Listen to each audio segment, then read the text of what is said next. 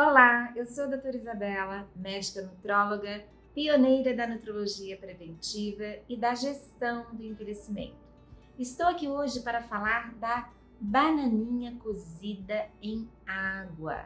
A gente sabe que a banana é melhor digerida se ela for cozida. Não quer dizer que a gente não possa comer a banana crua, gente. É só uma questão de digestão. O cozimento da banana ajuda a sua digestão. E o micro-ondas trouxe muita praticidade, não é mesmo?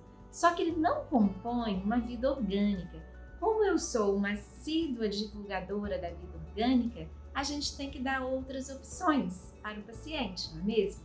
E uma das opções é essa, é cozinhar a bananinha em água, tá? Numa panelinha com água e se quiser, pode colocar duas fatias de queijo. Eu, particularmente, gosto da ricota de búfala, tá? E depois, no final, você salpica ali um pouquinho de canela, tá? Se você quiser sem queijo, só a banana com a canela, também tudo bem. Só que na mesma refeição, é interessante que você acompanhe com uma fonte de proteína e uma fonte de gordura saudável também, tá? Essa é minha dica de hoje. Desde já agradeço a sua atenção. Os links para as minhas redes sociais estão aqui.